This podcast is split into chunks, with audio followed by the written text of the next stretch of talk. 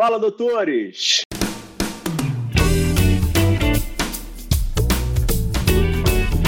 Fala, doutores! Eu sou Ricardo Valente, oftalmologista aqui do Rio de Janeiro, idealizador do canal Fala Doutores, canal esse que você já vem conhecendo, vem tentando trazer as celebridades do mundo da medicina para principalmente apresentarem suas cabeçadas, porque com vitória, obviamente que a gente gosta de contar, mas não é muito como a gente aprende, né? Então, vamos tentar continuar trilhando isso daí, trazendo uma luz aí para nossa medicina aí nesse pós-per-pandemia aí que a gente está vivendo.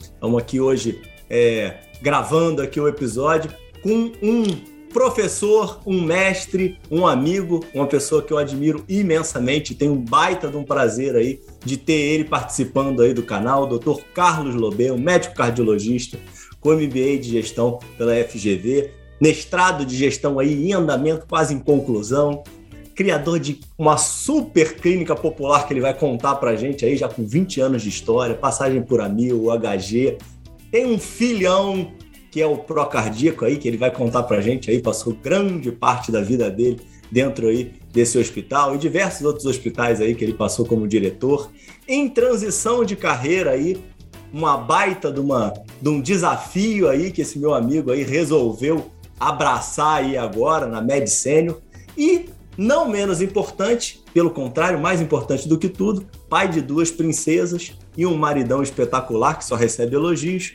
Muito bem-vindo, doutor Lobê, tudo bem? Ô, meu grande amigo, é um prazer estar aqui com você depois de tantos anos aí que a gente vem, vem estudando tanta coisa juntos.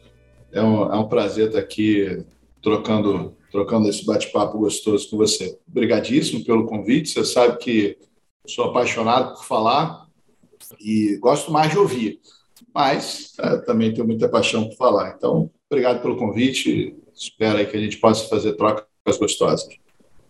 Com certeza, isso aí é fato já que a gente vai fazer. Mas vamos lá, Lobê, me diz aí, como é que é teu início de vida? Onde é que você nasceu e como, era, como é que era a tua composição familiar? Ah. Eu nasci no bairro do Flamengo, Rio de Janeiro, o mais novinho de três meninas.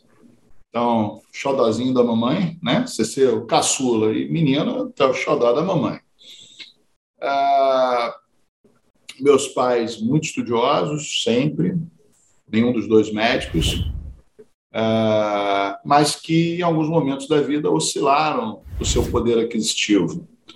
Papai, jornalista, é, radialista, começou a trabalhar em televisão no início da história da televisão, começou a trabalhar ainda escoteiro, ele fazia um programa de escoteiro, foi dublador, e o seu mundo da comunicação no jornalismo acabou levando também a ser professor de jornalismo e adorava acompanhar o papai pelas rádios, adorava acompanhar o papai pela televisão. Durante muito tempo trabalhou em redes de televisão, Manchete Globo, e fazia muita dublagem. Então, gostava muito de ver meu pai se expressando, meu pai falando e aquelas coisas de dublagem, né? Perifilmes apresenta. Então, é, ouvia a voz do papai é, dando aula depois, mamãe também professora, então papai e mamãe professores, tinha coisa que eu adorava fazer, seguir. Mas, infelizmente, vida de professor não é muito fácil, eles oscilavam é, economicamente, e com quatro filhos, né?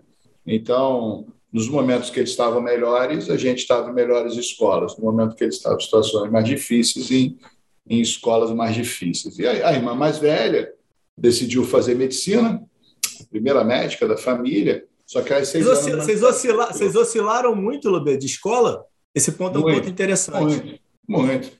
É? Eu, eu estudei em escola pública, é, depois mamãe foi dar aula em escolas privadas, e aí eu era bolsista da escola privada que a mamãe ficava. Uhum. E quando a gente se mudou da Zona Sul para Tijuca, volto para a escola pública, depois volto para a escola privada, então eu tive momentos de escolas públicas, eu lembro muito bem aqui, na, é em frente ao hospital que a minha esposa trabalha, a minha esposa trabalha no Instituto Nacional de Cardiologia de Laranjeiras, concursada pública, ali na frente tem um colégio público Zé de Alencar. Eu falo uhum. para a esposa, eu estudei aqui. E na Tijuca tem ali uma escola chamada Laudímia Trota, e que eu passo na frente também estudei aqui. E nos colégios privados, dei no Colégio Batista Brasileiro, porque a mamãe era professora lá, então eu era bolsista, ainda na infância, estudei no Colégio Santos Anjos, um colégio que existia também na, na, ali na Praça São Salvador, porque mamãe era uhum. professora de lá.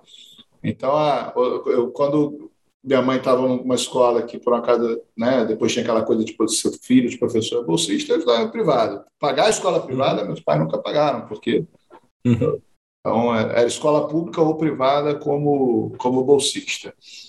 E, como é que era o teu desempenho, Lobê? Lobê? Como, como, como acadêmico e como aluno? Era mais para o lado dos esportes? Era mais para o lado dos estudos?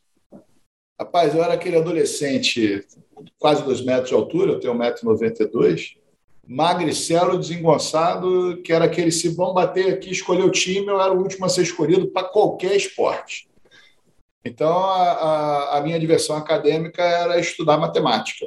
Então, eu era absolutamente apaixonado por o livro de física do Ramalho e o livro de matemática do Morgado, exercício de matemática do Morgado, exercício de álgebra e então a, a, a minha diversão no ali sétima, oitava série era participar de Olimpíada de Matemática, era fazer aqueles exercícios difíceis do Jair, aqueles livros de matemática que se eu encontrar no sebo hoje eu compro e volto a fazer todos os exercícios porque aquilo era um passatempo delicioso.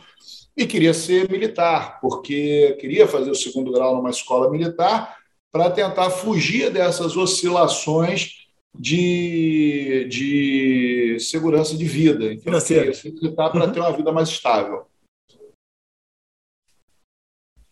E, e me diz o um negócio, aí você estava falando da tua irmã, que foi a primeira aí a escolher a medicina. Isso, e ela, minha irmã passou para, então, a Faculdade de Souza Marques, aí mesmo que eu Falei, bom, agora não vai dar para mim mesmo, porque meus pais, com muito sacrifício, com muito sacrifício, com a ajuda dos avós, conseguiu formar minha irmã mais velha em, medicina, fez pediatria, foi morar em São José dos Campos, está lá até hoje, muito bem sucedida. Mas aí eu falei, agora vai ficar mais difícil ainda para mim, porque pagando uma faculdade de medicina, né? Vocês sabem. qual, qual, qual, é a diferença de vocês? Seis anos. Seis anos. Tá. E, a, e aí, as tuas outras duas fizeram faculdade também? Não, não, não medicina. Então, quando eu estava ali é, acabando o segundo grau, minha irmã estava, quando eu estava ali no segundo grau, minha irmã estava na faculdade. Então, falei, não vai rolar. E aí que eu mesmo decidi, vou, vou, vou para a vida militar, vou, vou, vou seguir. Eu queria fazer medicina, mas falei, não vai dar, vou ser militar. Aí, acabando o segundo grau, é, acabei me envolvendo com a Marinha, me tornei oficial da Marinha, querendo fazer medicina. Ainda, imagina, 21 anos tenente. Mas por que da medicina, Lubê? Por causa a tua irmã influenciou demais? Não, Como é que imagina, apareceu? Era, acho que era um desejo, acho que era. É, não, não sei, era desejo ser médico. Ah. Minha irmã também tinha esse desejo, mas não era por ela ser. Era o desejo. Na, na minha adolescência, estou com 53 anos. Na minha adolescência, você, quando falava a sua profissão, ou você ia ser engenheiro, ou você ia ser advogado, ou você ia ser médico, ou ia ser militar, né? Não tinha as opções de carreira, ou pelo menos não eram tão nítidos para a gente, as opções de carreira como hoje são.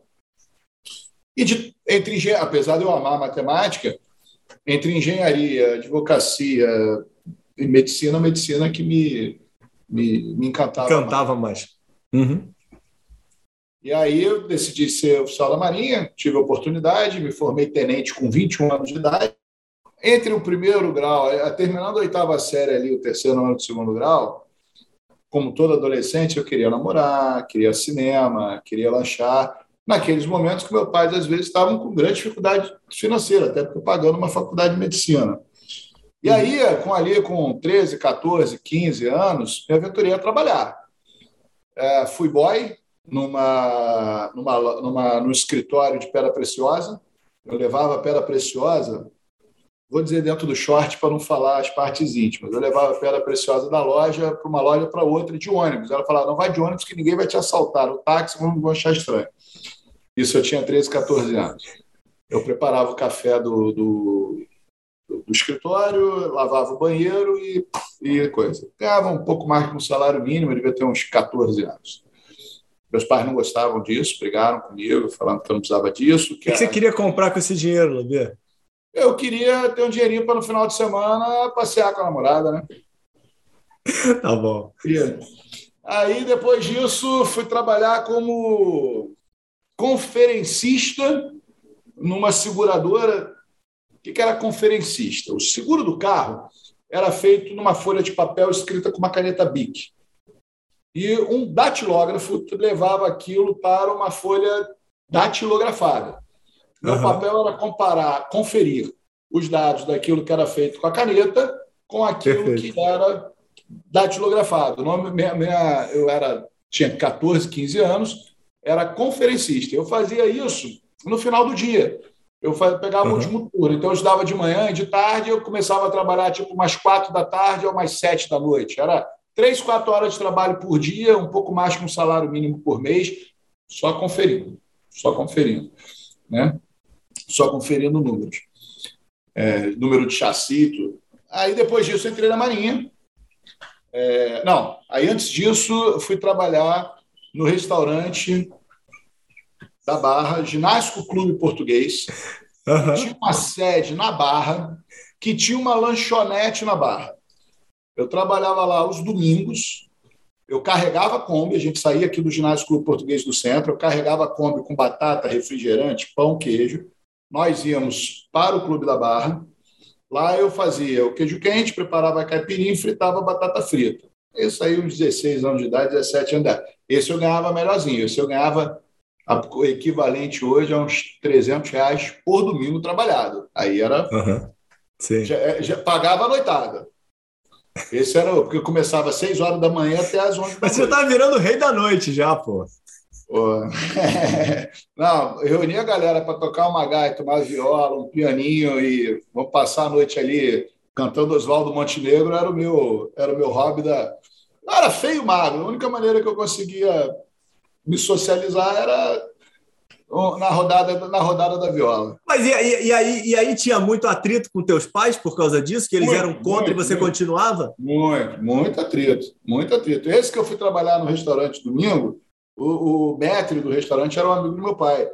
Quando eu contei, ele brigou com o cara. Ah, essa hora é dele estudar, não é para fazer isso. Eu dizia para o meu pai que eu ia para a praia, eu pensei que os amigos eu ia trabalhar uhum. com, com o cara. Quando minha mãe e meu pai souberam, me deram uma bronca porque eu cheguei, chegava fedido a batata frita, foram brigar com o cara, que eu não podia, que eu tinha que estudar. Tá bom. E, e eles estavam certos, né? Eu tinha que estar estudando. E, e, aí a Maria, e aí a Maria mudou essa tua vida? Aí a Maria mudou a minha vida. Você, com 21 anos de idade, tenente, 20 salários mínimos, meu irmão. Meu primeiro salário, eu comprei minha moto. Uhum. Um salário. Eu saí, eu saí do Distrito Naval, peguei meu. Num dinheiro, peguei no banco lá, acho que era Banerj. E você morava com seus pais ainda, né? Oi? Morava com teus pais ainda, né? Morava com meus pais ainda. Tá. Não, só saí uhum. da casa dos meus pais casado. Se eu não tivesse casado, estava tá, lá tá. até hoje. O, o... Eu coloquei lá, o, o, o, eu ganhei 1.100 moedas, eu não me lembro mais qual era o dinheiro da época, 1988. 1.100 moedas numa bolsa de dinheiro. Eu entrei na Mesbla Motos, que tinha ali na Cinelândia. Na Mesbla, ela tinha Mesbla Motos. Olhei a moto, a moto custava 1.115. Aí eu botei o dinheiro em cima da mesa, um salário. Falei, eu quero essa moto. Ah, 1.115. Eu falei, olha, naquela época a inflação era alta e eu, uhum. matemática, eu gostava. Eu vou embora, vou investir esse dinheiro de hoje para amanhã, que a gente ganhava dinheiro na noite, né? Acho que você não era dessa época. A gente investia dinheiro e ganhava na noite. Uma rodada do, do dinheiro na noite no dia Eu não peguei muito overnight, não. Overnight eu não, eu é, não fazia dinheiro. Eu peguei essa época, 1988. E eu tinha 21 anos de idade, eu nasci em 68, 88 para 89 ali. Aí eu falei para o cara, eu vou sair daqui, vou voltar no banco, vou investir esse dinheiro. Amanhã eu já tenho os 1.115, mas eu não volto aqui para comprar. Eu vou em outra loja comprar. Agora, se você aceitar o 1.100, eu compro agora. Aí o cara foi lá no gerente e saiu de lá pilotando a moto. Então era, era muito dinheiro para um moleque de 21 anos de idade, né? Ganhar 20 uhum. salários mínimos. Hoje o salário mínimo está mil e pouco, era equivalente a ganhar 24 mil reais. Imagina, uma fortuna. Imagina. Uhum. Era uma fortuna. Aí, com três anos de marinha, é, tendo viajado eu muito, tendo servido aprendi muito na Marinha. Ô, casa maravilhosa. Casa, sugiro. É, isso eu queria trazer muito. É, o Lobê, eu vou te falar que eu estava te contando outro dia, né? Eu tenho muito tentado buscar aqui um, um perfil dos médicos de sucesso, né? E vou te falar, rapaz, que muitos médicos de sucesso fizeram as Forças Armadas, cara. Como é que você vê isso? O que, que, que a Marinha te trouxe aí de, de, de amadurecimento e de skills aí que você traz para a vida? Tudo. Tudo. Entrei na Marinha com 16 para 17 anos, com 21 era tenente. E tem uma palestra que eu não sei de quem é, já ouvi várias vezes no YouTube, mas eu não guardo o nome lá do, do, do americano, em que perguntam para ele por que que no quartel, não sei se você já viu essa palestra, por que que no quartel, ah, no, no, no, alojamento, os lençóis são esticados, que né, aquele, aquele, uhum. aquele, aquele lençol esticado uhum. parece um vidro. Você já viu o alojamento de quartel, pelo menos em filme, sim, né? Sim, negócio sim. assim que parece um filme, parece um vidro. Se você jogar uma moeda, não faz vinho. O negócio pum, para. E aí perguntaram para esse coronel lá, para esse oficial superior, ah, por que que no quartel tem esse negócio? O cara falou uma coisa que acho que responde a sua pergunta. Ele falou assim, meu querido, o cara tem que acordar de manhã, se ele não for capaz de fazer uma tarefa simples, simples, de forma disciplinada todo dia, e de forma perfeita, você vai querer que esse cara seja capaz de fazer algo complexo? Então, a, a, o, o que a vida militar me deu. Brilhante. Foi a disciplina, né? a disciplina de você ter o hábito de fazer a mesma coisa, esteja sendo bom ou ruim, seja chovendo ou faça sol, chovendo, fazendo sol, nós fazíamos o TFM, que é o treinamento físico militar. Saía para correr, chova, faça sol. Treinamento militar, teria você cansado ou não, vai carregar o seu fuzil e vai subir na montanha. Então, independente do que o seu corpo deseja, a sua mente tem que lhe obrigar a cumprir a sua, a sua tarefa. Então, o que a vida militar me deu, e deve ter dado para esses colegas que você fez, é, é a capacidade de, um, disciplina. Tem que fazer, tem que fazer. Dois, se é para fazer, faça de forma perfeita. E três, a capacidade de priorizar. Porque o exercício, eu era fuzileiro naval e fui servir num batalhão chamado Comando de Operações Especiais, COMANF, que é a tropa de elite do Corpo de Fuzileiro Naval. O Corpo de Fuzileiro Naval já é elite da, da, da vida militar, me desculpe os outros, é a elite. Dentro do Corpo de Fuzileiro Naval, ah, dentro do Corpo de Fuzileiros Navais, os fuzileiros navais, COMANFs, Comando de Operações, é a elite da elite. Eu, com 21 anos de idade, fui parar nesse quartel que eu só lidava com a elite. Então, ter a capacidade de ser, fazer a coisa perfeita era. E não tinha ah, mas, mas não tinha mimimi. Eu, eu, por exemplo, só tinha dois tenentes, três ou quatro capitões nesse batalhão. Como é que era o nosso serviço? Não tem negócio de escala, ah, não, só posso trabalhar 40 horas semana. Uhum. A gente chama o plantão lá de dar pau. Ah, eu, tô, eu vou dar pau hoje. Pau é era a expressão que a gente usava para plantão, não era a palavra plantão. Lá, ah, tá de pau hoje? Estou de pau hoje. Uhum. Meu amigo, tinha dia, tinha semanas que eu, de sete dias, eu estava de pau cinco. 24 horas, não tem. Ah, não, ah, mimimi. Meu, olha. Ô, tenente, só tem dois tenentes no batalhão aí, o capitão foi para uma manobra, não sei, como oficial superior não dava plantão. Então o plantão era tenente capitão. Eu era o tenente mais moderno. Irmão, é várias vezes, chegar segunda da manhã e dar plantão direto até segunda da. Não tem, não tinha mimimi. Então, fazer a coisa de forma disciplinada, de forma perfeita, e sem se permitir pensar, você pode ficar cansado? Aí isso faz toda a diferença. O que, eu fiz ao longo desses três anos? Guardei meu dinheirinho, montei, então, meu primeiro empreendimento, foi uma videolocadora, com outro colega de marinha, chamado Marcelo Vanini, grande amigo até hoje, somos amigos desde 1985. Meus, meus amigos todos de marinha se reuniram semana passada, é absolutamente delicioso você ver seus colegas da década de 80. Marcelo Vanini, meu cunhado, o cara que era meu colega de quinta série da, da escola, do Colégio Batista Brasileiro, uhum. que safado namorou minha irmã, mas graças a Deus casou com ela. Virou meu cunhado, Assis Pereira. Então, a Assis, Lobê e Vanini viraram sócios da ALW Vídeos. Cada um botou um pouquinho de dinheiro e montamos uma videolocadora. Você imagina, na década de 80, videolocadora. Onde ficava era... isso? Oi? Onde ficava essa locadora? na um pouquinho antes de chegar no Alto da Boa Vista, ali no, na Tijuca, indo para o Alto da Boa Vista, a gente chama aquele trecho ali da muda da Tijuca, né? quase sim, usina, sim, sim. muda, uhum. na rua Santa Carolina. Do lado à direita, a Santa Carolina era uma transversal às duas grandes ruas. De um lado era todo o pessoal da comunidade, do outro lado era todo o pessoal granfino da Tijuca. Ele te atendia as duas uhum. populações. Vale ressaltar que a galera da comunidade pagava mais em dia, dava menos calote, devolvia os filmes em melhores condições do que a galera da... Excelente. do outro lado. E aí e deu muito certo essa locadora aí por um tempo. É, não deu nada certo. Por quê? Porque.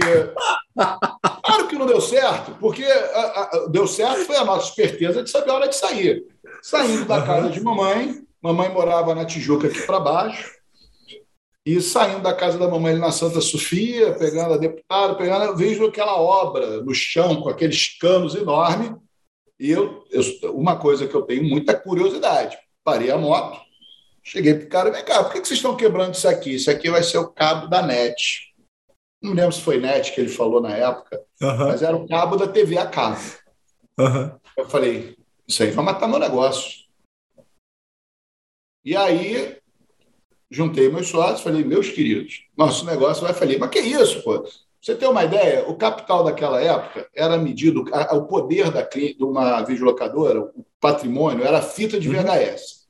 Uhum. uhum. Nós começamos a brincadeira com o dinheiro que a gente tinha, nós compramos 450 fitas, nós tínhamos 450 títulos. Quando nós vendemos, nós tínhamos 1.500 títulos. Então, a gente triplicou o nosso capital. Só que desses 1.500 títulos, 1.400 eram VHS e a gente já tinha alguns em DVD e tinha lá um ou dois do tal do Blu-ray. Estava uhum. começando. E aí a gente falou, é hora de vender. Porque esse cabo vai chegar aqui e vai acabar com a gente.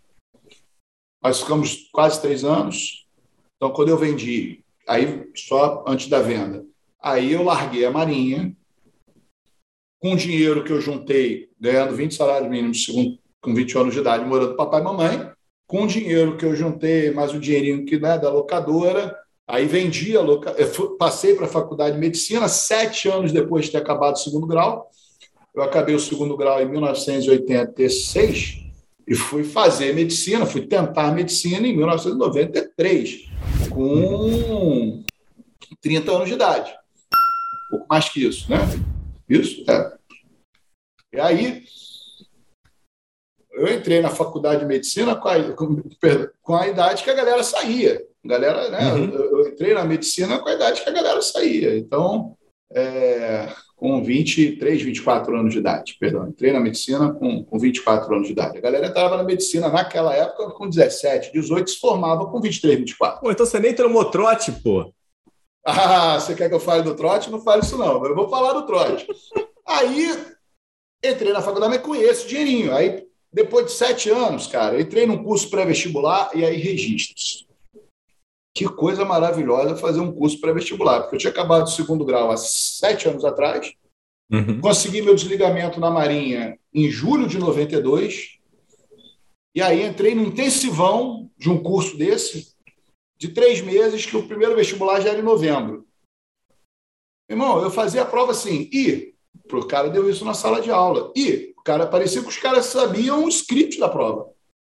Uhum. Aí passei na primeira fase das públicas, mas não passei para nenhuma faculdade pública, e passei para Teresópolis. Fiquei um uhum. semestre em Teresópolis, não ia ter grana para me sustentar em Teresópolis, alugando casa, despesa, blá, blá, blá, e fiz a prova de transferência para Gama Filho, que naquela época era difícil, tinha duas vagas para minha turma, enfim, aí vim, vim para Gama. Mas se você quer falar do trote, quando eu cheguei em Teresópolis, meus grandes amigos, meu sócio hoje na minha clínica popular, Alexander Ribeiro, médico maravilhoso, chefe da emergência de CHN há 20 anos, e outros colegas que eram meus veteranos. Eu cheguei, como é que eu cheguei na faculdade? Barba e rabo de cavalo. Depois de sete anos na Marinha, você sai da Marinha, o que, que tu faz? Deixa barba e rabo de cavalo.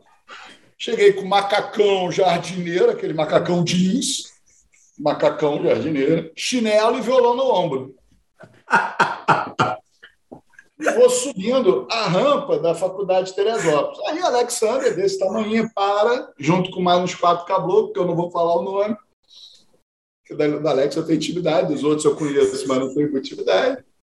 Caras chegaram para mim e falaram assim: Ô, Calor, vamos cortar teu cabelo. Meus queridos, da onde eu venho, quando a gente obriga alguém a fazer o que não quer, não é uma brincadeira, é uma agressão. Da onde eu venho, agressão eu respondo com agressão. Aí tirei o violão e botei no chão.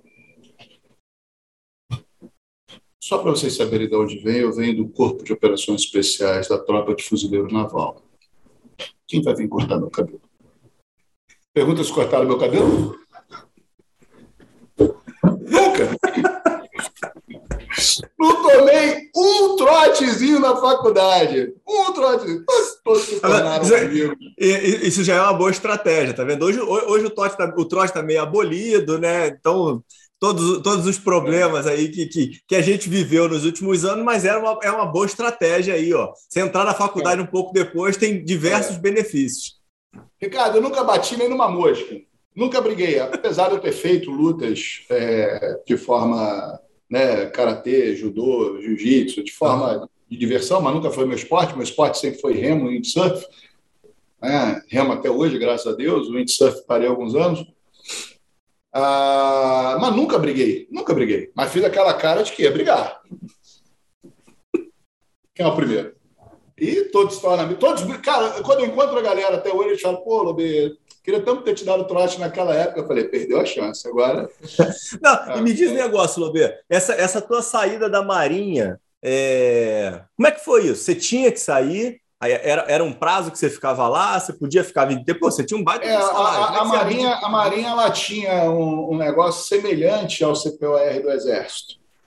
A diferença é que para fuzileiro naval, naquela época, para só exclusivamente uma vaga para quem era da Armada, uma vaga para quem era da Armada, e para todos os fuzileiros navais, você tinha a chance de é, fazer o que eles chamavam de engajamento. Ou seja, depois dos três anos, se você fosse de segundo tenente para primeiro tenente, você poderia se tornar de carreira. E você entrava num quadro chamado quadro complementar aí você teria carreira normal, como oficial de carreira, não mais de reserva, que você poderia ir até Marighera. Quem podia Entendi. virar desse, dessa turma do então chamado CEFORM, curso de formação de oficiais da reserva, para é, de carreira. Um, o 01 dos, do, da Armada, que grande, querido amigo nosso, Oscarzinho, que hoje já é, é Marighera, e todos os fuzileiros. Da minha turma, é... Os... alguns colegas ficaram. Hoje são todos Marighera. É, mas a maioria, aquilo foi um, um, uma forma de você não servir o exército como soldado, né? não, não servir como praça, uma forma de você servir como oficial. O curso durava dois anos e meio, era nas férias da sua faculdade. Na época eu fazia faculdade de informática e faculdade de biologia, porque eu não tinha dinheiro para fazer medicina. Então, eu fazia faculdade de informática e biologia. E aí, é, era assim: novembro, dezembro, janeiro e julho. Novembro, dezembro, janeiro, julho. Dois anos e meio, durante as férias da faculdade, você ia fazendo ali o seu serviço militar obrigatório, mas como um aspirante oficial, como se fosse o CPOR. Só que o CPOR era um ano Entendi. contínuo. Esse aqui não, eram dois anos e meio nas férias. Quando você acabava, você era declarado segundo tenente. Quem ficava, quem era convocado para servir, então? Os fuzileiros navais e o 01. Servia por três anos. Depois de três anos, se você engajasse como primeiro tenente, se você desejasse engajar, você poderia ir até, é, até Marighera. Eu saí para fazer medicina, Vanini saiu para fazer engenharia, hoje é um cara muito bem graduado no, no, no BNDES, o, o Mário saiu para ser juiz, o outro colega saiu para ser juiz, o outro colega saiu para ser juiz depois virou governador do Rio de Janeiro. Nosso ex-governador do Rio de Janeiro era da minha turma de fuzileiro naval. É mesmo? Então, é, ele era, saiu para fazer advocacia, virou juiz e depois virou, é, é, virou governador. Então, cada um seguiu um, um, um um, um destino e, e, se desconectou é, dali. Aí eu, aí eu fui fazer efetivamente a, a minha faculdade de medicina. E, e os anos de Gama Filha, de Gama Filho, como é que foi aí tua, tua busca pelo saber e como é que apareceu a cardiologia aí depois de todos esses anos? A Gama Filha ela tinha um negócio muito interessante. Se, você, se seu pai fosse professor da faculdade, naquela época, meu pai era da faculdade de jornalismo, você poderia ser bolsista integral. Então, eu só consegui fazer medicina porque o dinheiro que eu tinha guardado não dava para tudo isso, né? Não dava para me sustentar, pagar a faculdade, né? Então, deu para me sustentar em Teresópolis, pagando. Em Teresópolis eu não tive bolsa nenhuma, então, uhum. né, ali, um semestre de faculdade ali, equivalente a queimar uns 200 mil. Ah, então, consegui fazer aquele semestre e vim para o Rio, porque tinha essa expectativa de ser bolsista. No primeiro semestre você não era bolsista. Você pagava. Aí paguei mais um semestre, né? Tinha lá minha reserva, paguei mais um semestre de faculdade. Depois desse semestre, a seguinte regra para o filho dos professores. Isso acabou. Não existe mais nenhuma faculdade privada. Na época existia. Uhum. Até na Souza, né? Se você era filho de professor, você podia fazer a faculdade de medicina de graça. Desde que, desde que você não podia ter nenhum CR abaixo de 8, você nenhuma nota abaixo de 8, você não podia ser reprovado em nenhuma disciplina. Reprovado em uma disciplina, perdia, babau. Uhum. E abaixo de 8, naquele semestre, você perdia a bolsa. Você tinha que ter média 8. Ah. Uhum. Aí você passou aquele semestre, teve média 8, você pedia de novo a bolsa. Né? Então, se você tirasse média menor que 8, você perdia durante um semestre a bolsa. Um semestre aí, faculdade a 10, 15 mil reais, mais de 100, né? Vai um dinheirinho bom. Pô, que pressão, aí, hein? Pressão, pressão. Aí acabou a noite de viola. Aí a viola, a viola era só com a própria galera da faculdade, depois que a gente acabava de estudar toda a matéria. Aí a faculdade da Gama foi assim. E aí, ainda como acadêmico, passei em vários concursos, aí comecei a fazer isso como hobby, que era fazer concurso público, passei para vários, todas as prefeituras que você imaginar, eu fiz concurso, passei, e passei a ser um garoto propaganda da faculdade, porque a faculdade tinha um jornalzinho, ela falava assim: aluno do terceiro ano da faculdade de medicina passa para médico na prefeitura do Rio de Janeiro. Aluno do terceiro ano da faculdade de medicina passa para o curso médico. E aí me tornei monitor de física. Você não, você não tinha onde guardar tanto jornal, foi isso que eu entendi. É, guardava, eu guardava o jornal. E aí me tornei monitor de Físio 1, Físio 2, Farmaco 1, Farmaco 2 e Farmaco Clínica. Então, essa galera que se formou depois que eu entrei, porque eu me tornei monitor de Físio 1 logo depois que eu acabei Físio 1. Então, essa galera que entrou na faculdade depois de 1994 em diante foi, passou por mim, porque eu dava aula de Físio 1, Físio 2, Farmaco 1, Farmaco 2, Farmaco Clínica. Aí eu me formei. Me formei e virei professor de farmaco. E depois virei coordenador da Faculdade de Medicina. Então, eu dividi a coordenação da Faculdade de Medicina com o querido doutor André, o, o, o, reitor, o reitor, o professor Dirceu, saiu da direção da faculdade, eu era o sub, e aí ele falou: agora é você. Eu falei: não posso, eu já sou diretor de hospital, eu não posso ser diretor de hospital, não tenho, não tenho vida, pra, não, tenho, não tenho relógio para tudo isso, o dia só tem 24 horas. E aí eu dividi a direção da faculdade de medicina com meu queridíssimo amigo André Felipe. Eu cuidava da faculdade do zero ao sexto período e ele cuidava do sétimo ao décimo segundo. Como as minhas disciplinas eram físico farmácia, era aqui que eu militava, eu coordenava a faculdade, eu coordenava a faculdade no primeiro ciclo e ele no segundo. Deu para levar essa vida durante um ano e meio, quando eu comecei a assumir direções de hospitais mais robustos. E aí, uma coisa é você dirigir um hospital de 100 leitos, depois outra coisa é dirigir 200, 300, dirigir dois hospitais ao mesmo tempo. E aí a, a, a vida com a universidade. Quando é que você, quando é que, quando é que você termina a gama, Lober? Eu, eu de dar aula? A é. Gama. Não, da aula não. Você termina, você termina. Não, termina como estudante. Dezembro de 98. Eu termino em dezembro de 98. 98 Janeiro depois de 99, você fica lá dando aula. Até quando? Eu terminei em dezembro de 98, janeiro de 99 eu virei professor e dei aula os últimos seis meses sem salário. E eu só parei de dar aula quando eu fui na Gama Filho e tinha um cadeado na porta que eu não podia entrar. É mesmo? Caramba, é. Luber. Ah, não tem mais. Ah, é, vai ter, e, e, vamos, e, vamos, e, vamos, e vamos nessa polêmica aqui, é, que isso é uma coisa que eu não sei. A, o, essa, essa derrocada da Gama foi gestão interna, foi problema político externo? Como é que foi esse, esse, esse, essa infelicidade aí que eu acho que formou tanta gente boa e teve esse desfecho não tão legal? O querido, nosso querido é, guru, Jim Collins, uhum. naquele livro, Como os Gigantes Caem, ele tinha feito um livro maravilhoso, que era Empresas Feitas para Vencer, e uma década e pouco depois ele fez Como os Gigantes Caem. E aí ele foi lá e olhou 1.400 empresas, mais do que isso talvez, e viu como é que empresas gigantes caíram. E ele conclui, isso deu muita tese de doutorado, as cinco fases da queda de um gigante. A primeira fase é o crescimento, é o, o, o crescimento pelo sucesso. Você está ali, é a felicidade do sucesso, a empolgação do sucesso. Uhum. A segunda fase é a busca indisciplinada por mais. Você cresce, cresce, cresce, cresce, começa a crescer, crescer, crescer e você não consegue crescer contendo, replicando a mesma cultura, contendo o mesmo controle de custos, é a busca indisciplinada por mais. A terceira fase, que é a mais perigosa, é o começo do declínio, é a negação.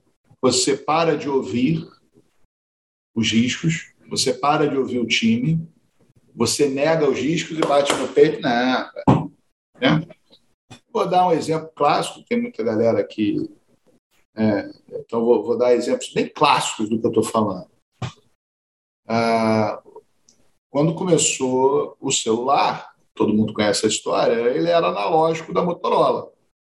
Depois, né, aí vem, olha, está começando um celular digital. Ah, isso aqui é Motorola, isso aqui é startup e a gente sabe o fim disso. Um outro exemplo, também já muito batido, da Kodak. Ó, oh, tá chegando câmera de ah, isso aqui é Kodak. Então, quando na terceira fase você nega o risco e para de ouvir, você entra na quarta fase, que é a busca desesperada pela salvação. Na quinta fase, você se entrega à irrelevância e morte. Então, aonde que a Gama errou? Ela errou, na... não foi no crescimento orgulho, porque ela cresceu, cresceu bonito, não cresceu rápido, cresceu de forma consistente. Então, não foi a busca indisciplinada por mais. Ela pecou ali na terceira fase, que foi a negação ao risco. Então, apesar de diversos alertas de que deveria ter um controle melhor dos custos, diversos alertas que é, não, é, não dá para ficar fazendo só a gestão da receita. Como é que é a gestão da receita? Os custos estão altos, aumenta a mensalidade. Os custos estão altos, aumenta uhum. a mensalidade. Os custos estão altos, aumenta a mensalidade. Né? Igual foi no passado o plano de saúde. Está alto, aumenta o valor uhum. do plano. Sim. Então, essa fase da gestão da receita, ela, ela, ela acabou. Agora você tem que fazer a gestão das despesas. E ela não soube fazer a gestão das despesas. Então, ela não soube é, parar algumas coisas. Algum... Então, numa fase que nós nos unimos para ajudar a Gama, um pedido do reitor, professor Gilberto Chaves, amado reitor Gilberto Chaves, ele juntou o pessoal do grupo da saúde, falou assim: vamos ajudar a Gama, vamos montar um. A gente montou um trabalho de recuperação, juntou o pessoal da faculdade de administração, a gente montou um trabalho de recuperação. E eles não nos ouviram, não quiseram nem ouvir. E, e, passava por você fechar cursos que eram negativos. Olha, legal, esse curso é muito uhum, bom, mas ele é uhum, negativo, uhum. fecha. Vamos trabalhar só com as disciplinas, com as faculdades que sejam um resultado positivo. Temos que é, é, largar, se desapegar. Ah, mas eu vou ter que fechar a faculdade de não sei o quê. Vai, porque ela está no vermelho, ela tá nos, vai levar todo mundo para o chinelo. Uhum. Então, o início da derrocada foi a incapacidade de desapegar e falar assim: tá bom, tem que fechar essa, essa faculdade dessa tal cadeira? Vamos fechar. Ah, tudo bem que você esteja jogando 20 anos de história, que tem que jogar 40 professores demitir. Só que às vezes você tem que demitir 40 para não demitir 400. Então, essa incapacidade de fazer o controle do custo sobre diversos motivos, geralmente emocionais, faz com que você, para que você não derrube cinco, você derruba 500. Então, essa foi a primeira. E aí, depois, numa segunda fase, já no desespero, na, naquela que seria a quarta fase do Jim Collins, né, a busca, a tentativa desesperadora da salvação, ela se vende para um grupo chamado Galileu, que, na uhum. verdade, foi, foi mais desastroso ainda e, e, levou a todos ao, ao que acabou. Infelizmente, é, é, impossível não passar na frente da Gama Filho e não sentir o coração um pouco apertado é, por causa disso. Então, de forma precisa, foi isso. Uma primeira fase é a imaturidade de fazer o controle de custos e a terceira fase de, nessa busca desesperada, ele, eles se venderam muito mal. Teria sido mais honroso ter se unido a Estácio. É, uma pena. Sim, sim, sim. É não. É, história contada, né? É, brabo. Me diz o um negócio, é, cardiologia depois. Ah, é, exatamente. Não, com certeza, com certeza. É, quando eu acabo a faculdade, em dezembro de 98, eu já tinha, no dia do meu baile, eu já era funcionário público. Aonde? Em São Gonçalo. Porque a, a prefeitura do Rio eu não pude assumir, porque eu não tinha CRM. A prefeitura de Araruama, quando eu passei, eu não pude assumir, porque eu não tinha CRM. Ah, duas vezes no Rio, uma vez em Araruama, teve uma outra em Petrópolis. Aqui eu pude assumir, que sabe aquela coisa da convocação? Quando a convocação veio, já estava ali no finalzinho da minha graduação, e eu enrolei um pouquinho, peguei o CRM uhum. e assumi. Quando eu assumo, eu assumo em São Gonçalo. E aí passei para São Gonçalo, assumi lá no Pronto-Socorro Central de São Gonçalo, na, na a, a, minha matrícula. Falei, pô, um dia de formado eu sou funcionário público. Você dava muito plantão como acadêmico, Lober? Muito. Eu fui chefe de acadêmico do Miguel Couto durante seis anos toda a faculdade. Eu entrei no Miguel Couto no segundo período da faculdade.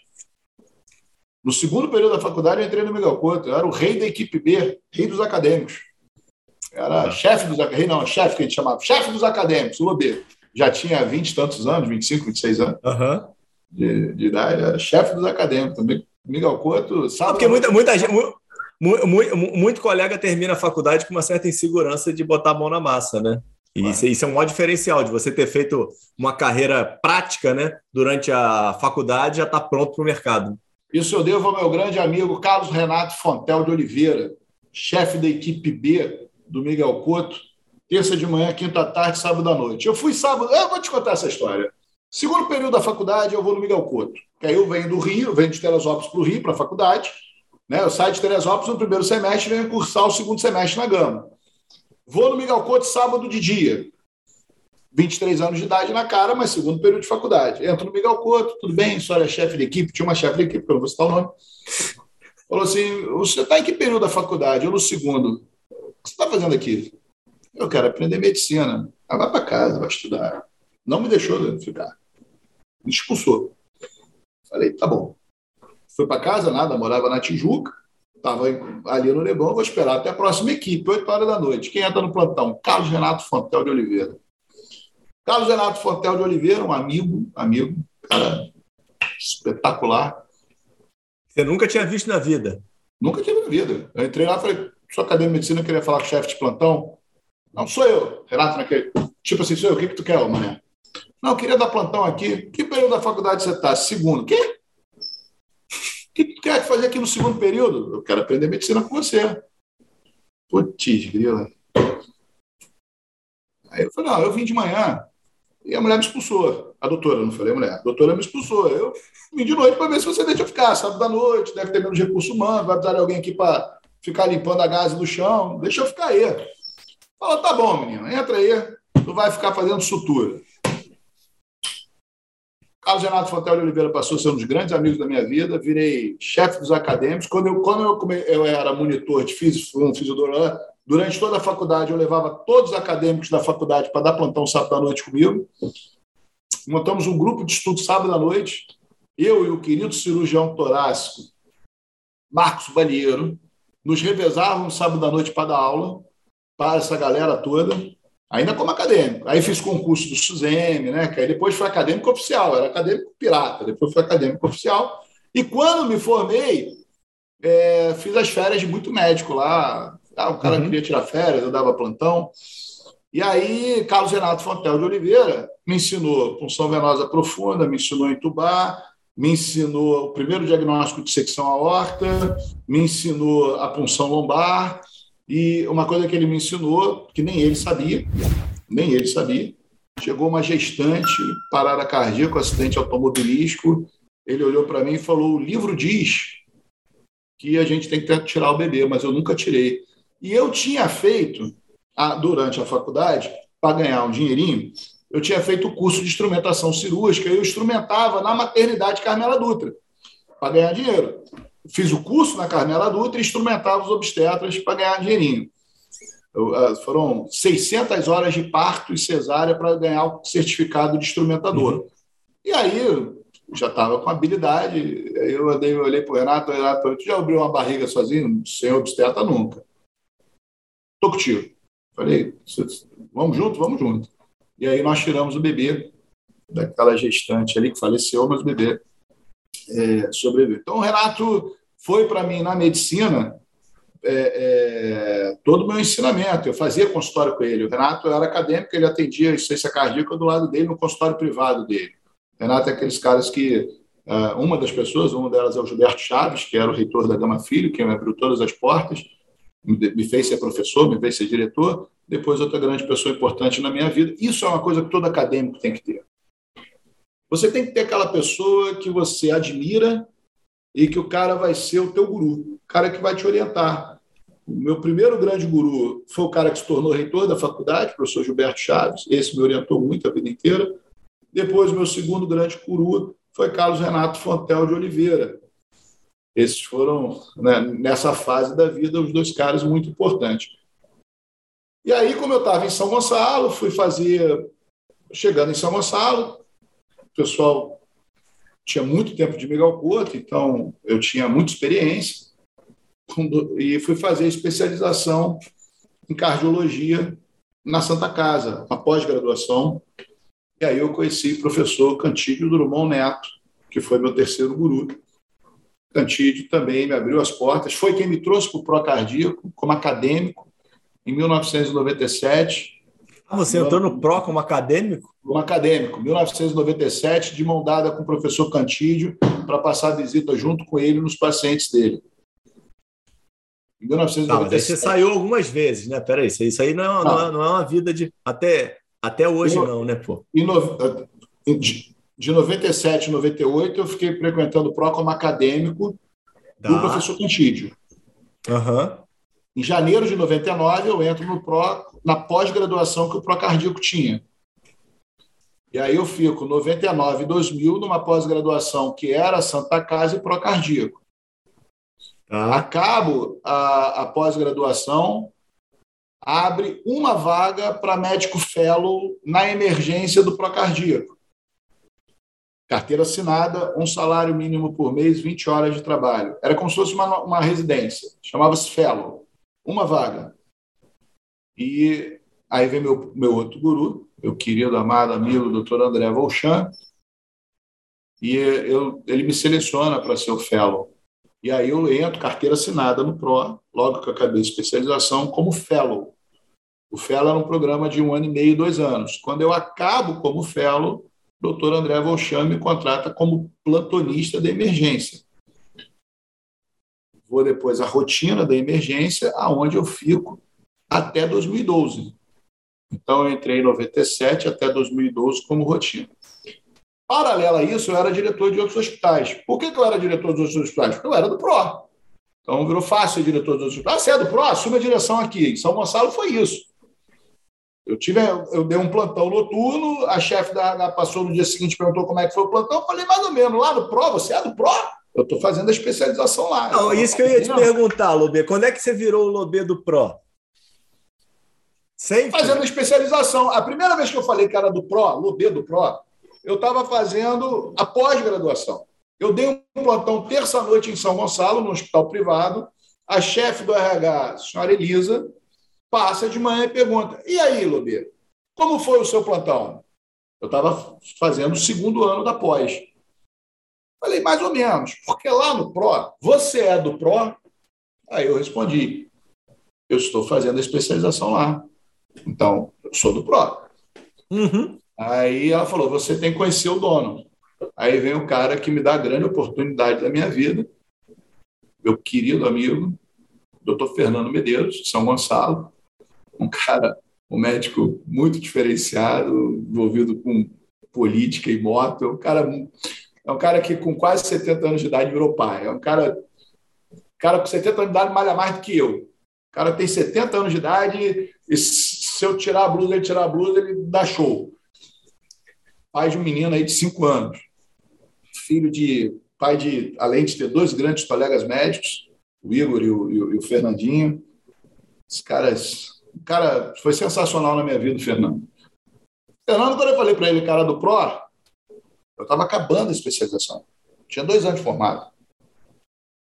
Aí ele falou: quer assumir a direção? Quero. Então, eu virei diretor de hospital com dois anos de formado, pelo maluco do Fernando Medeiros, que me deu essa coisa, e sou diretor de hospital até hoje. E aí fazia essa vida paralela. Depois fui trabalhar com Edson Bueno, comecei. Você já tinha sido diretor, Lobê? O que eu tinha sido Antes era comandante de convite? Eu já tinha sido comandante de pelotão no quartel, meu amigo. Quartel, você é comandante de pelotão. Não, mas peraí, como é que você aceita isso, Lobê? Cara, eu tinha acho que 25 anos de idade. É, tinha experiência, tinha experiência, sete anos de marinha. Fiquei sete anos na marinha. Uhum. Comandar pelotão, comandar companhia. Qual é a missão? É essa? Fazer. Vamos embora, galera. Vamos comigo. Fazia isso no meio do mato, com chuva, carregando fuzil e mochila. Não vou fazer no ar-condicionado externo? Ah, vamos embora. E aí, assumi a direção. E, paralela, assumi a direção no home care. Minha querida enfermeira. é, é me deu Conceição, me deu a. Não, a gente está montando um home care, você quer ser o diretor? Topo. E aí eu era médico do PRO, era diretor de home care, era diretor do hospital em São Gonçalo. Aí conheço a família Edson Bueno. Aí, meu amigo, casamento. Mas como é que foi essa, como é que foi essa conexão aí? Pelo PRO? Não. Eu era diretor em São Gonçalo, dois médicos lá, doutor Luiz Viana e doutor Luiz Marcelo, dois cardiologistas de, de primeira, eles falam assim, Lobê, você não tinha que ser diretor aqui em São Gonçalo, não. Você tinha que ser diretor do, do Edson Bueno. Eles eram médicos rotinas do CHN, do HCN, que era lá em Niterói, na época chamava-se HCN, e era do Edson. Eu falei, ô maluco, tu acha que o doutor Edson Bueno, dono da Amil, vai botar para ser diretor do hospital dele, maluco como eu aqui de São Gonçalo, eu vou chegar lá, ah, eu quero ser diretor de um hospital seu. Aí eles, é, não vai. Falei, cara, ele vai botar alguém que é do time. Aí falei para eles, faz o seguinte, consegue uma vaga para dar plantão lá? E a gente vê no que dá. Aí eu conheci o outro grande cara da minha vida. Fui ser entrevistado pelo doutor Célio Ribeiro, coronel bombeiro, chefe de emergência da HCM eu vou revelar um negócio aqui que eu só revelo para os amigos, agora vai ficar público. Fui entrevista com Célio Ribeiro. Célio Ribeiro fazendo entrevista comigo no café. Seu nome? Lobê. Quem te indicou aqui? Que o Luiz Viana, Luiz Marcelo era da HCM. Lobê, estou vendo aqui teu currículo. Você é professor da Gama Filho, né? Ainda não era diretor nessa época. Falei, sou. Você é dono de uma clínica popular que eu tinha aberto lá em dezembro de 98. Sou. Você já é diretor um hospital em São Gonçalo? Sou. Você é diretor de home care? Sou. Lobeto está endividado? O que, que você quer? O único plantão que eu tenho é sábado à noite. O que, que você quer vir dar plantão sábado à noite aqui na HCN? Falei, doutor Célio, o senhor quer mesmo com toda a sinceridade que eu quero? Eu quero. Eu quero o seu lugar. Ele, Deixa eu te explicar. Eu vou ser o melhor plantonista de sábado à noite que o senhor teve. Você vai me dar a chefia da equipe. Eu vou ser o seu melhor chefe de equipe. você vai me dar a subchefia de emergência. Você vai virar diretor, eu vou virar chefe de emergência. Quando você crescer mais do que diretor, você vai me dar uma vaga de diretoria. É isso que eu vim fazer. Ele falou, Lobê, você é maluco. Tu deve estar endividado. Mas como é um pedido do Luiz Vieira e do Luiz Marcelo, eu vou te contratar, mas eu vou te pedir um negócio. Você vai ter que passar pela entrevista KRH, você vai ter umas entrevistas. Você nunca mais vai repetir o que você me falou que você quer meu lugar. Eu falei, tá bom, doutor sério. Virei chefe de equipe de sábado à noite, virei subchefe de emergência. Ele virou diretor da parte de dados, que ele foi fazer uma pós-graduação de dados médicos. Ele me colocou na turma do MBA interno da, do grupo do Edson, que era junto com a COPEAD, e eu me tornei diretor de hospital. E nós somos grandes amigos até hoje. A gente sai para comer um peixe de vez em quando, e ele fala: eu falei, não falei que eu, que eu ia tomar teu lugar? Só que uma coisa é você tomar lugar dando a rasteira. Outra coisa é você sim, tomar sim, lugar sim. empurrando o cara para cima. E a gente foi junto. A gente cresceu, eu cresci, ele cresceu me puxando, Brilhante. eu empurrando ele. E, e, foi exatamente isso que, que aconteceu. Então, quem me apresentou ao Edson foi o doutor Célio Ribeiro. Depois, o diretor do, do, do, do hospital, que era o doutor Charles Suliman, atual CMO HG como diretor do CHN, me deu todo o apoio minha, há 20 anos que o Dr. Charles é, então, além de todas essas pessoas renomadas que eu falei, que são grandes amigos, mas o Charles, há 20 anos, passou a ser o maestro da minha carreira. O cara que me levou, me puxou, me trouxe, me ajudou. E que nessa minha transição de sair do grupo agora para ser diretor de uma operadora de saúde, talvez eu tenha grandes duas dores. Primeira, deixar o Procardíaco que é uma instituição que eu, eu amo. E segundo, é deixar de ter o, o, o Dr. Charles como cara que é o mentor da minha carreira, cara deixar de responder ao Charles, né? Agora, nesse momento, tempo né, me faz que ele não seja meu, meu chefe. E isso é, é, é muito difícil, mas não existe crescimento sem dor. Então, como não existe crescimento sem dor, a gente não chega no topo da montanha sem subir carregando fal e tomando chuva na cara. Você não cumpre uma missão sem uma etapa de, de sacrifício.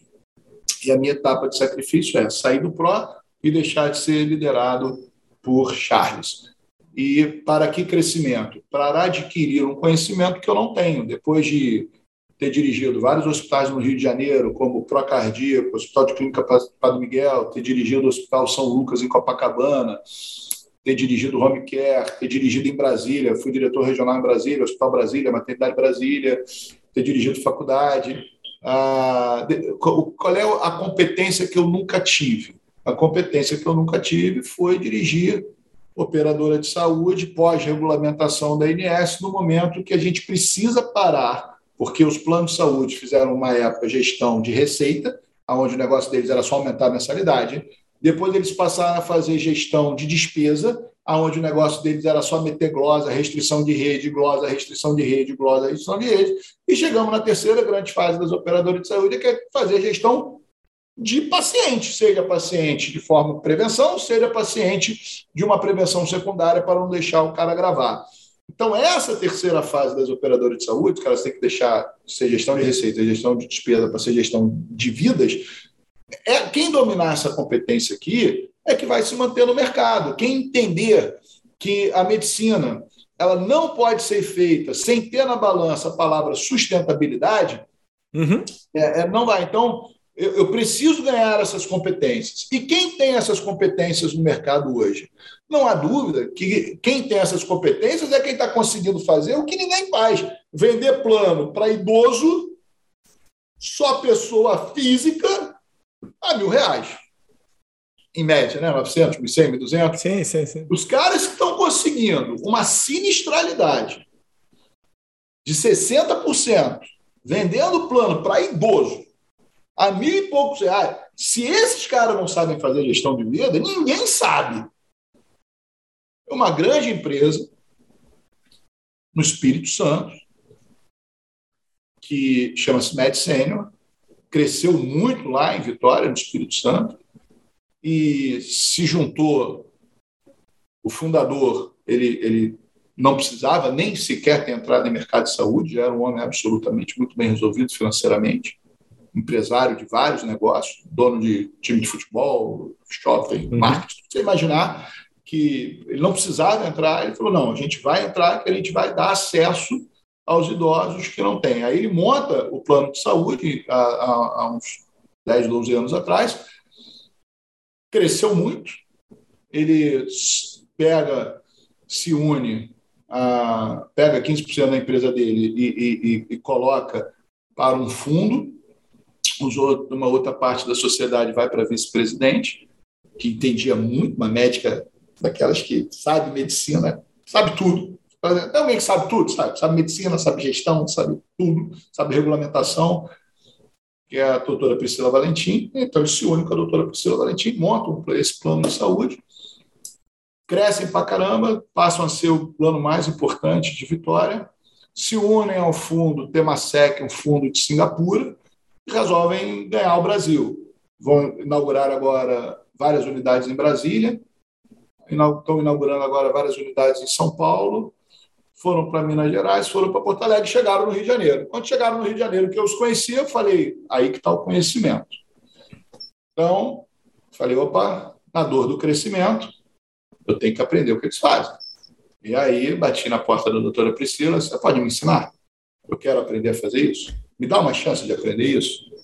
E tivemos uma conversa aí durante alguns, alguns meses, até que chegou o momento certo, ao momento certo, e aí ela tinha essa vaga para ser diretor regional no Rio de Janeiro todo, é, não é município, é estado do Rio de Janeiro, nós estamos em Niterói e, e expansão.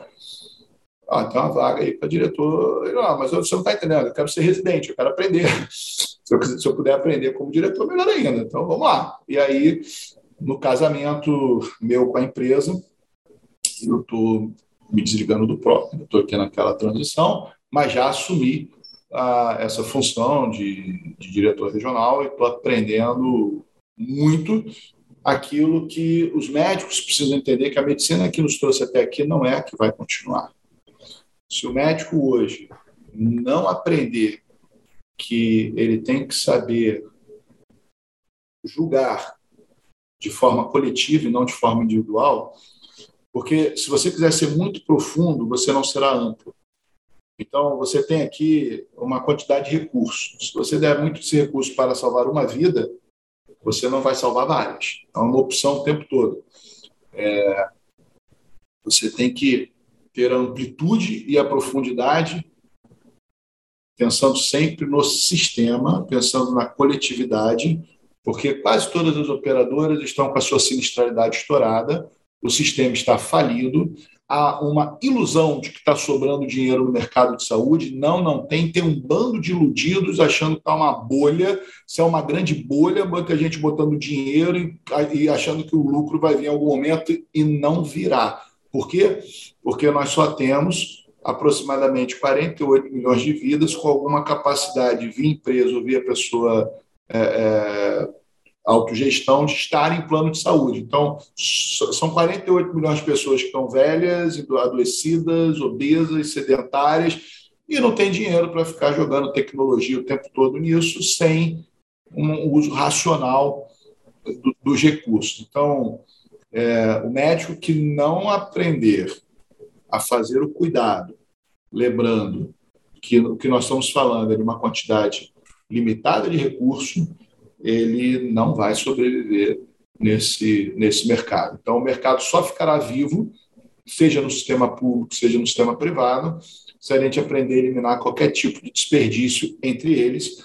Tem, o, o desperdício ele tem alguns domínios. Um dos domínios que a gente precisa combater é a falha do cuidado. Exemplo, é o paciente que cai, é o paciente que faz úlcera de pressão, é o paciente que faz infecção. Aqui houve uma falha de cuidado. A gente tem que combater rigorosamente esse desperdício. O outro grande desperdício que o médico tem que aprender a fazer é a falha da continuidade do cuidado. É aquele paciente que sai de alta, depois de ter internado por licença cardíaca e fica solto. Ele reinterna. Por quê? Porque a gente não deu continuidade ao cuidado. Então, a, a, a, a gente tem que parar de ser o cirurgião que faz uma bela cirurgia e o cara vai de alta e a gente não sabe mais o que aconteceu com ele, ele volta. É, é aquela angioplastia que a gente faz, o paciente para de tomar uhum. um AS e volta reentupido. Então a gente tem que parar com o desperdício da falha do cuidado, a gente tem que parar com o desperdício da falha da continuidade do cuidado. O terceiro grande desperdício que está na mão do médico, das seis domínios, é a utilização indevida de recursos, é o, é o overuse, é o uso excessivo de recursos. É aquele paciente que fica um dia mais no CT que não precisa, é aquele paciente que convém ao cirurgião fazer a cirurgia, mas não é o melhor paciente, mesmo assim o cirurgião faz, é aquele, aquela OPME que o cirurgião poderia ter evitado e o cirurgião usa, é aquele exame que o cara pede que não precisa, é aquele potássio que você pede duas vezes ao dia no CTI, uhum. é aquele eco que você faz de três em três dias, é aquela ressonância que você faz. Outro dia eu peguei um pedido com 22, juro para vocês, 22 ressonâncias no único paciente. Então, esses três desperdícios aqui, o médico aprender a eliminá-los é o médico que o sistema de saúde quer. O médico que não aprender a eliminar esses três recursos, esses três desperdícios, é o médico que será engolido pelo sistema e ele está consumindo recursos que poderiam estar indo para a sua remuneração. Então, o, o sistema paga mal porque se gasta muito dinheiro onde não se devia. Se a gente economizar o dinheiro aqui, sobra mais para remunerar o bom médico. Ah, Lobê, isso é utopia. Não, isso não é utopia. A gente tem vários programas de uma remuneração por performance, onde equipes que conseguem eliminar esses três desperdícios ganham duas, três vezes mais pelo mesmo procedimento do que as equipes normais. Então, o, o médico hoje, se ele entrar na medicina com a cabeça do médico da minha geração, ele vai querer aprender a pedir exame, vai querer aprender a fazer coisa de tecnologia cara, vai querer ser o médico que faz. Ser o médico que faz hoje é muito fácil. Médico do futuro é aquele que sabe aonde não fazer. Aqui não precisa. O médico que souber no, no paciente certo dizer o não, esse é o médico do futuro, porque o que faz tem muitos, e o que não faz. Aquele que não faz, mas não faz sem desassistência, não faz retirando desperdício é aquele cara que não bota no CTI quem não precisa. Botar um paciente com dor no peito no CTI é muito fácil. Ter a sabedoria para saber qual é o paciente que precisa do CTI quando está com dor no peito e o que não está, aí é que está o verdadeiro conhecimento. Então, o médico do futuro não é o que sabe fazer, é o que sabe em quem não deve ser feito. Porque fazer, qualquer médico de emergência vai botar uma dor no peito no CTI. Você pega lá qualquer médico de emergência, sabe, ah, dor no peito, vai para o CTI. Agora, o médico sabe, não, isso aqui não precisa de CTI, não é uma dissecção de aorta, não é uma embolia pulmonar, não é uma síndrome coronariana aguda, levanta-te, anda, pode para casa. Cara, saber falar levanta-te, anda, vai para casa é o maior conhecimento hoje de que o médico pode ter. Meu amigo, achei que você estava entrando né? num baita de um, num baita do... Poxa vida, eu achei que você estava entrando num baita de um desafio, tô vendo que você está entrando numa baita de uma oportunidade, hein? Pô, fiquei muito feliz aí com, com essa tua fala aí e esse teu momento aí de carreira que. É, e é bacana quando você vê alguém é, fazendo um pitch assim, com o olho brilhando, né? Animado e motivado para um projeto aí que está só começando, né? Só começando. Para você, né? Já está já tá estruturado, né? Mas. É, Estou é, surfando numa onda que eles criaram. Quero aprender a ficar nessa prancha. Me dá, não, a gente podia aqui já fazer uma completa conclusão, que ficou ótimo, mas eu quero só voltar num ponto aqui que eu acho super relevante, e depois vão, vão, vão bater na minha cabeça se eu não tocar nesse assunto aqui, que é tua, to, to, toda essa tua, esse teus anos de GV aqui, essa passagem toda aí dentro da, da, da escola de negócio e de saúde da FGV, que você é, abrilhanta e leva o nome da instituição aí tão forte. Como é que foi tua entrada e esses teus anos aí de GV? O uma, uma, uma competência muito importante que um líder tem que ter é saber conhecer a lacuna é, de competências do seu liderado. E eu me lembro que a primeira possibilidade que eu tive de desenvolvimento interno foi no MBA interno, a doutora Odete Freitas, maravilhosa doutora Odete Freitas, criou, junto com a COPEAD lá no grupo, na, na, na, na época era mil, ESO, tudo junto, né? não existia é, é, outras empresas, era toda a família do Edson. e ela criou, então, o que a gente chamou de Programa Horizonte. Esse Programa Horizonte ele era feito junto com a Copeage, programa de mais ou menos um ano e pouco. Muita gente se formou no Programa Horizonte, virou diretor, e eu não virei diretor no grupo, né? eu era diretor fora. Depois teve um trabalho, um grupo, um treinamento maravilhoso com o IBMEC, perdão, teve um, um, com o INDG, do professor Falcone, sobre PDCA. De novo, a, a, o Edson e o time me bota para fazer. Também aprendi muito, adorei o curso do PDCA. E, novamente, outros colegas viraram diretor e eu não. E aí eu falei, cara, eu devo ser burrinho para caramba, porque o Edson ainda não me deu desafios e ele só está aportando conhecimento. E aí depois ele fala, Lobeto, vai fazer o MBA da Fundação Getúlio Vargas, eu que vou pagar. Eu opa, muito obrigado. Então, eu entro no MBA da FGV, pago pelo doutor Edson Bueno. Foi, foi o Edson que te colocou na FGV, Lobeto? Eu não sabia disso. Foi, foi o Edson. O Edson é, me colocou, falou, vai, vai lá, faz e a gente vai pagar. Quem pagou, né, a Fundação Getúlio Vargas, foi o grupo.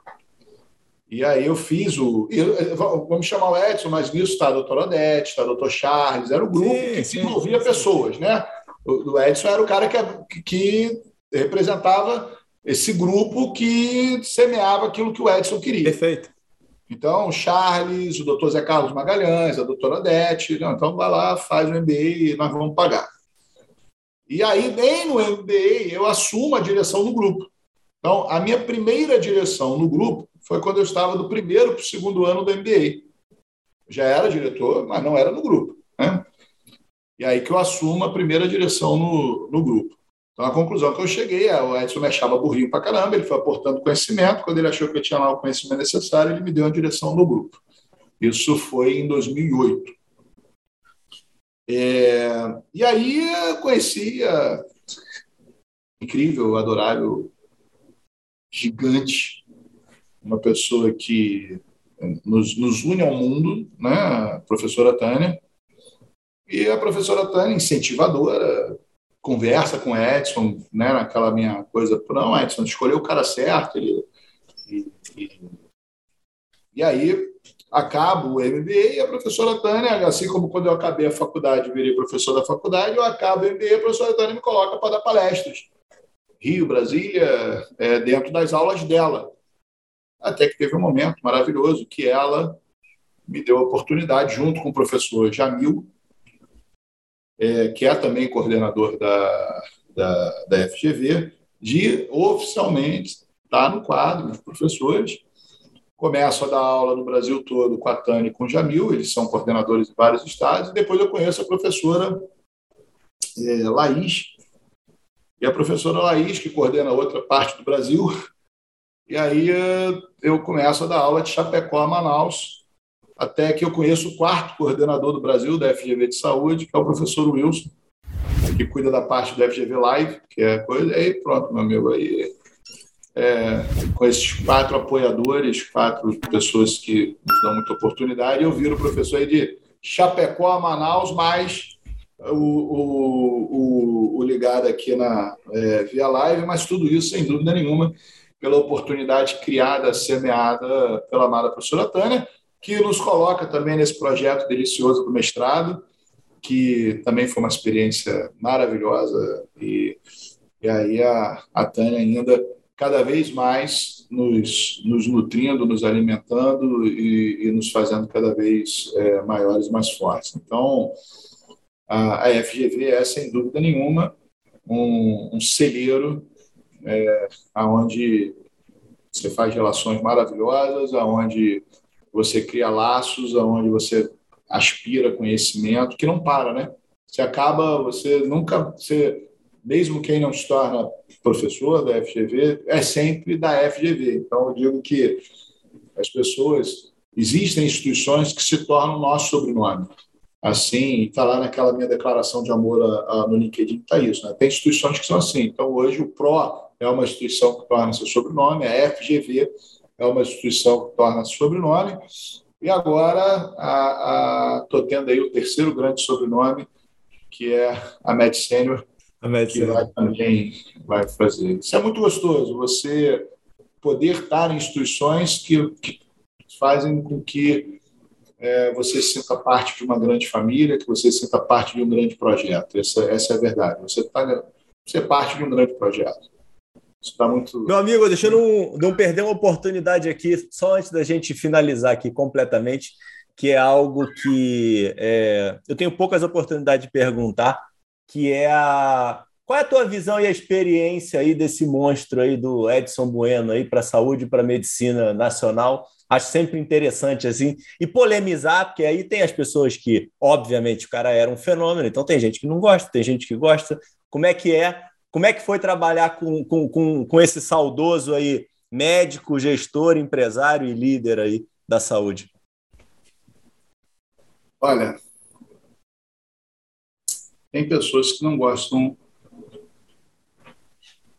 de Jesus.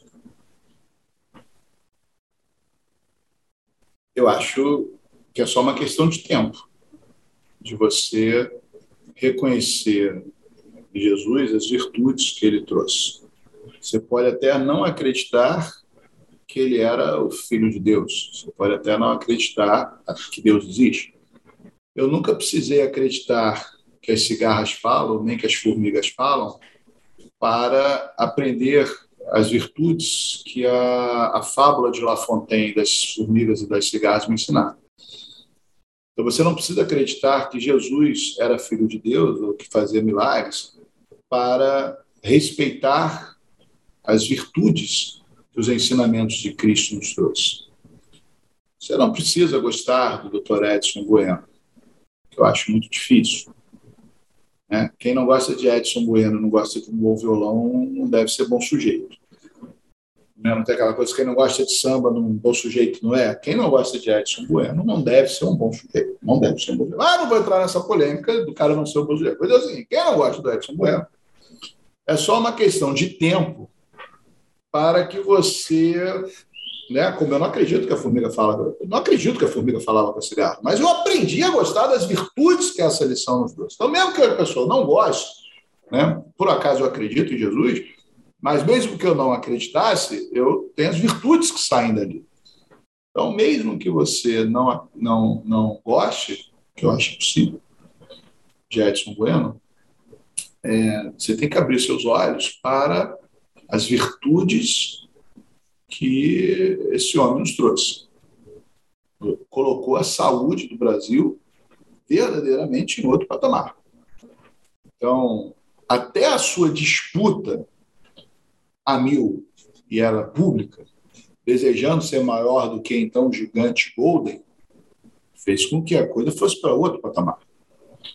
A disputa, também pública, da rede de hospitais dele com a rede de hospitais de outro grande gênio, de uma rede concorrente, outro grande gênio de uma rede concorrente, essa disputa colocou a prestação de serviço em outro patamar. Então, é, não gostar dele, é, não quero nem saber quem não gosta, porque eu já não gosto dessa pessoa. Agora, a, a quantidade de coisas pessoas que esse homem desenvolveu, a quantidade de, de serviços de qualidade que esse homem trouxe para o Brasil,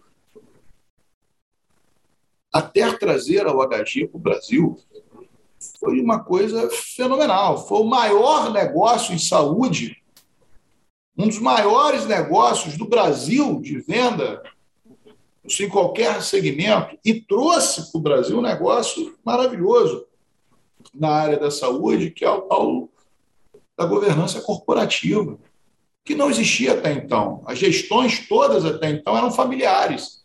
E por ter colocado a Amil no mercado de ações como a Milpar, e depois por ter trazido ao HG, ele traz para dentro do sistema de saúde uma coisa chamada governança corporativa, que não existia até então na área da saúde. Existia em banco.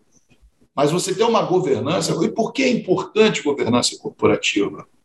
A governança corporativa é importante para que você tenha guardiões do planejamento estratégico, você tenha guardiões dos valores institucionais, que você tenha guardiões das boas práticas e os guardiões do compliance, para que não seja feito nada que nos envergonhe, nada que ameace a, a, a boa ética. Então, a, a, por tudo que fez a obra, cara, eu, a minha religião me permite que eu vá dormir toda noite e fale, além de agradecer tudo a Deus, pela minha família, agradecer pela minha esposa, agradecer pelas minhas filhas, pelos meus pais, além de agradecer tudo, eu faço dois pedidos a Deus. Né? Agradeço tudo a Deus, peço saúde lá para todos nós. Aí, entre dois pedidos pessoais, um é que meu cabelo fique branco, mas não caia.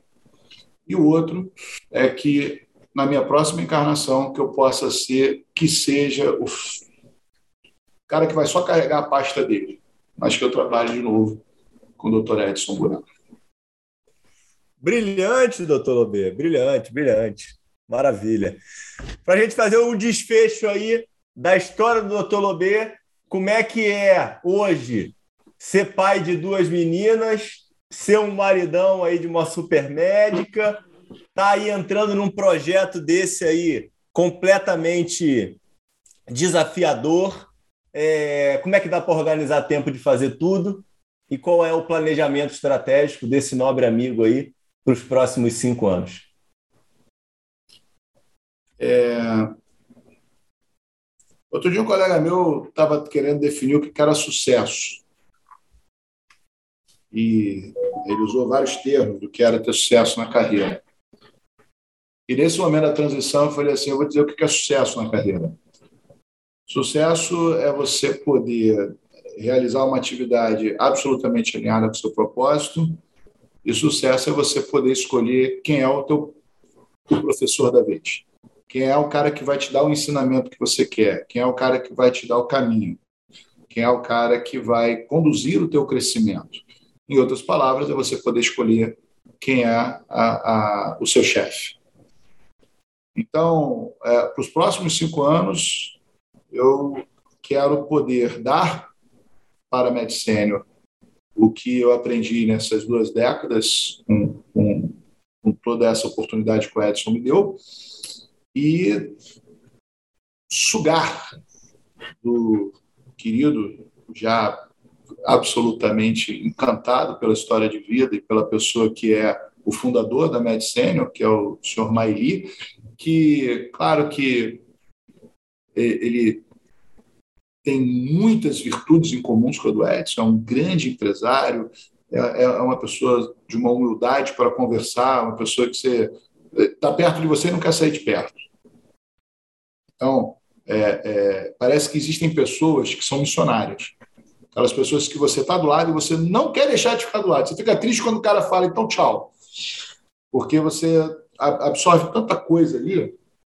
Então, o meu planejamento dos próximos cinco anos é absorver dele, absorver da vice-presidente, que é a, a, a Priscila Valentim, que, nossa, cara, aquilo ali é um, uma enciclopédia andando, né? Ela tem uma capacidade. Você imagina a vice-presidente da empresa que entra no hospital e passa visita. Passa visita. E vai deixar muito visitador no chinelo. E vai falar da, com propriedade se aquele recurso está devido ou não. Vai pegar a caneta e vai dizer: não, a conduta para esse paciente é, é A, B ou C. Né? Ela, ela até é interessante, ela me obriga a voltar a ser mais médico, porque ela é vice-presidente da empresa, é médica pra caramba, não é, não é, é muito médica. O diretor nacional, que é o Eric, eu fico impressionado, o cara é cirurgião vascular, mas ele fala de todas as áreas com uma propriedade que eu falo assim, cara, eu sou um médico muito ruim. Então, é, é o, o, grande, talvez seja até uma grande, por isso que eles têm esse sucesso, é o conhecimento médico fazendo a gestão do negócio. Porque quando eles ligam para alguém e falam, olha, esse paciente precisa disso, olha, esse paciente não precisa daquilo, eles falam com uma propriedade. Então, o meu planejamento para os próximos cinco anos é ganhar esse conhecimento, ganhar esse, ganhar esse corpo. E ser pai dessas meninas é muito interessante, porque não existe felicidade sem uma família é, estruturada. Não existe. Pelo menos para mim. Cada um tem a sua verdade. E o que a minha esposa e minhas filhas me proporcionam de, uma, de, uma, de um lar estruturado é que me deixa bastante à vontade, bastante seguro para ir trabalhar feliz todo dia. Né? Porque se, se você vai dormir triste em casa e acorda triste em casa, você vai ser triste no trabalho. Se você vai dormir agarrado com as suas filhas, bota elas para dormir, uma de cada lado, ganhando tapinha na cara delas, se deixando de noite. Depois que elas dormem, você vai para sua cama e tem a sua esposa ali do seu lado para conversar, para rir, para falar sobre os medos, para falar sobre as inseguranças, para falar sobre os sucessos, sobre as derrotas, e você saber que efetivamente você está do lado de uma companheira e rezar junto antes de dormir, acordar rezando e sair de casa agradecendo a Deus pela saúde, voltar para casa falando Deus obrigado, mais um dia de retorno em segurança ao lar ah, o planejamento dos próximos 50 anos é seio familiar cada vez mais reforçado e adquirir mais conhecimento para ser mais médico, para poder ser cada vez um melhor gestor. Maravilha, doutor Lobê. Eu, a única é isso, coisa que, que eu já sabia que ia ser um problemão de gravar com você é porque eu ia querer continuar falando por muito tempo e eu teria que terminar o episódio para ele ter um fim, rapaz. Mas tem tanta coisa para a gente falar aqui, rapaz. Eu fico assim, pô, não perguntei um monte de coisa para ele. Malobê, pô, muito, muito, muito obrigado, cara. Todo o sucesso do mundo aí que a gente sabe que você vai ter. Um baita de um privilégio aí de ter participando do canal, uma honra mesmo, tá? É, admiração aí gigantesca, você sabe disso. E de verdade, tudo de bom e tudo de melhor aí para tua família e para esse novo empreendimento aí que você tá botando para frente, cara. Obrigado. Obrigado, meu amigo.